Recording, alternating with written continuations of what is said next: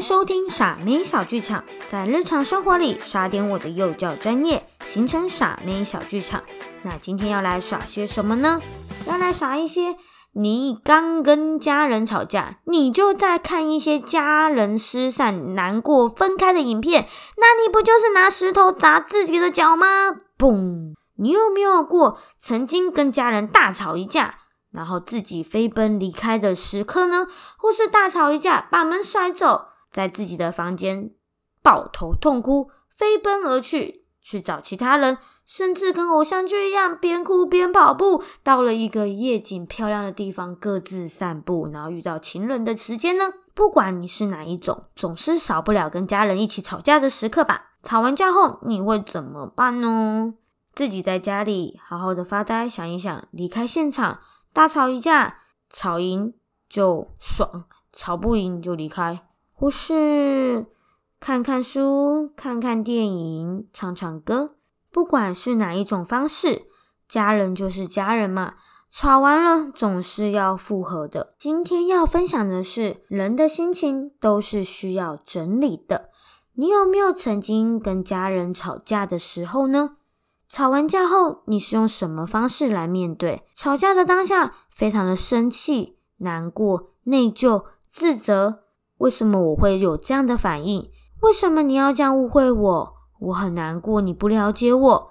因此，我决定离开现场，好好的休息一番，去外面走走，过过一个人的时间，好好的沉淀沉淀，在自己的房间听着音乐。抱头痛哭，或是找三五好朋友说说自己的想法，这些都是很好的调节心情的方法。但是再怎么说，一家人就是一家人，一家人总不能总是恶言相向。你在跟家人吵完架的时候，自己非常生气的一个人去看了一场电影，或是自己看了一场戏剧。看完这场戏剧，好死不死，戏剧里面还是里面家人失散，家人难过，家人走了，家人被绑票了，家人死了。这时候你会不会觉得自己很讽刺啊？一个人在外面看着剧，一个人在外面看着家庭失和失散，然后拥抱彼此说“我爱你”，然后一个人上天堂了，然后我就不要走，不要走，难过，大妹大妹。韩文的不要怎么讲？安迪安 day，这样子好像有点讽刺又好笑。自己才上一秒跟家人吵架，下一秒就在那边看那些亲情的戏嘛，然后哭得死去活来的，觉得嗯对家人很重要，但你前一刻根本就没有好好爱惜你自己的家人呐。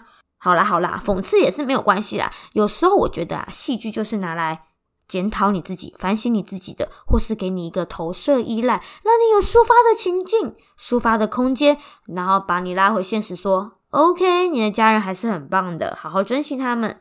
那你要想想看，为什么你会吵架啊？大致上可以分为误会我了跟价值观的不合，也许是面子争一口气。我想要告诉你我爱你，但我不会用我的方法。理念不合，观念分析类，不代表情感上的感情是不合，对吧？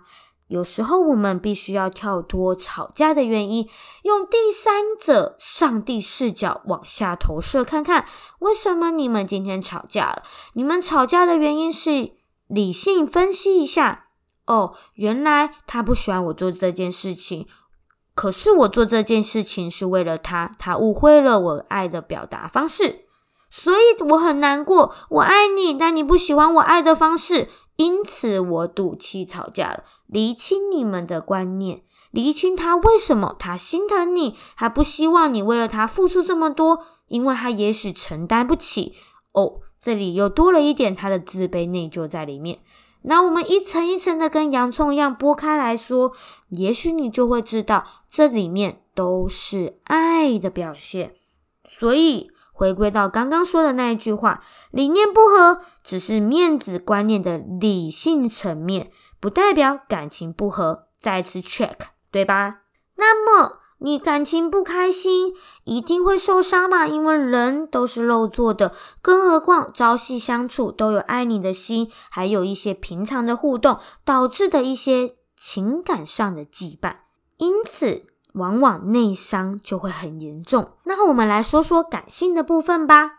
感性，那就是你可能会有很多复杂的情绪，难过你不懂我，自责自己怎么没有做好。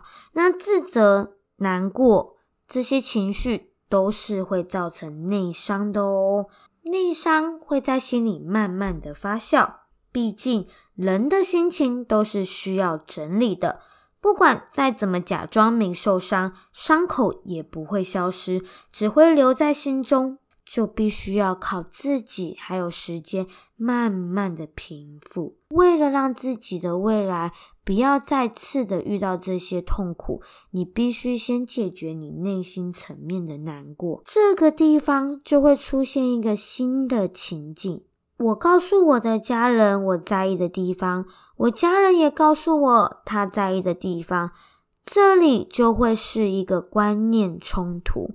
家人可能没有办法第一时间接受你的观念，你也没有办法第一时间谅解家人为什么要做这样的选择、这样的决定。也许你觉得非常的糟糕，但那就是他们的生活习惯。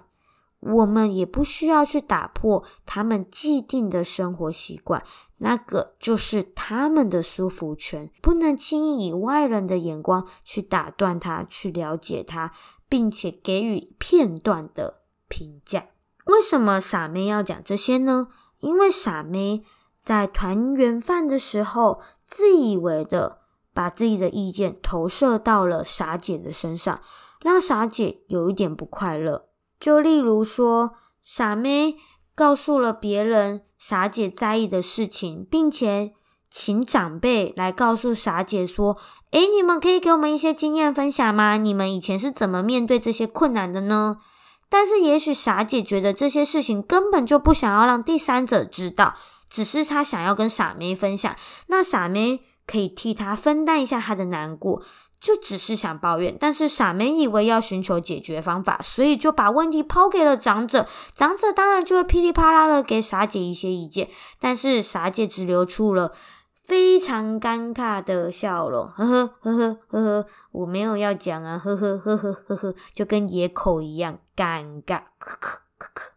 但傻妹不知道，傻姐很有风度。事后告诉傻妹说：“其实我不想让别人知道，因为我觉得他们没有那么熟，我不希望他们误会我的想法。”并且这样短时间的相处只是一个团圆饭，他们无法了解我真实的前后因果，他们只从中间的单一事件去了解这一个人，他觉得非常不客观跟不正确。但是傻姐没有在怪你，傻姐只是想跟傻妹说，傻妹，下次这样的事情你可以选择不需要告诉别人给我意见，我真的需要意见，我会告诉你。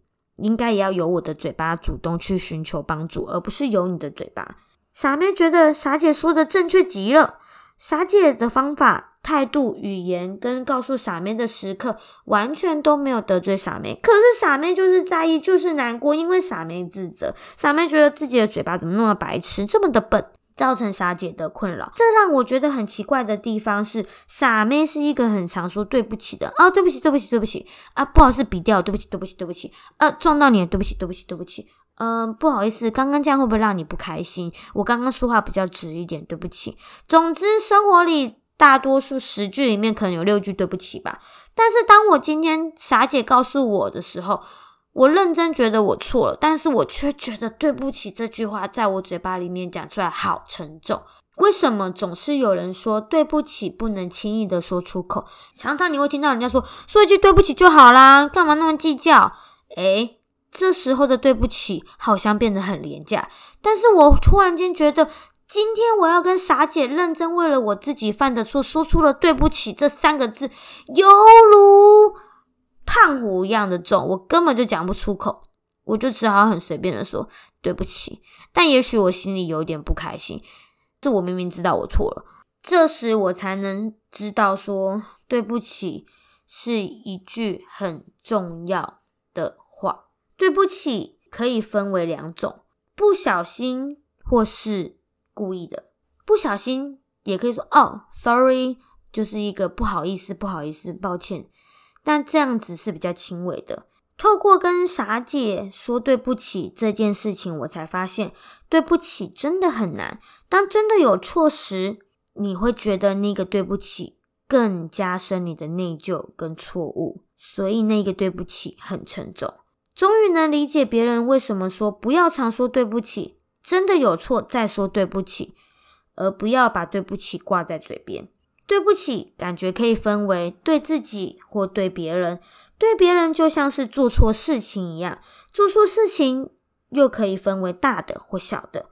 大的就可以说是我真的对你做了一件很大的错误，所以我认错。我想要发自内心的跟你说对不起。小的就可以说哦，不小心的拍谁拍谁，只是小小的事情。那么对自己呢？对自己则是大的，变成是内疚自责自己的错误。我怎么会犯了这么大的错误？对不起，是对自己。小一点是发现自己的白痴。哎呦，我怎么会做出这样的事情？所以，对不起可以分为两种：对他人跟对自己。对自己比较偏向于内疚、检讨自己、反省自己自己的错；对他人是你做了这件事情造成别人的影响，所以麻烦到别人而跟别人说对不起。对不起，不要常挂嘴边。因为你可能会造成自卑，不仅你对自己会催眠效果，我真的很常做错事，我是不是真的很没有用？同时，你也可能让别人有涟漪效应，就是他觉得你这一点点小事情都会做不好，常常跟我说对不起，那你是不是什么事情都不能交代？你一定常常什么事搞砸，所以你才会把对不起挂嘴边，这样也会让别人对你有不好的印象。最后，最后，最坏的就会变成是延伸出被别人欺负的气场。气场是自己营造的，常常小事说对不起，大事说对不起，没有层次可言。那你的人生就一直在道歉，别人就会觉得你是一个 loser，你是一个好欺负的人。最后，你就会换不到别人的尊重。对不起固然重要，但是你要想想看，为了什么事情而对不起，而这个对不起对别人造成的影响又会是什么呢？这样才是我们的核心问题哟，而不是只要讲对不起，或是讲了对不起就没事。真正的了解发生的原因，改进才是最佳的核心。希望今天的 podcast 有帮助到你，那我们下次见，拜拜。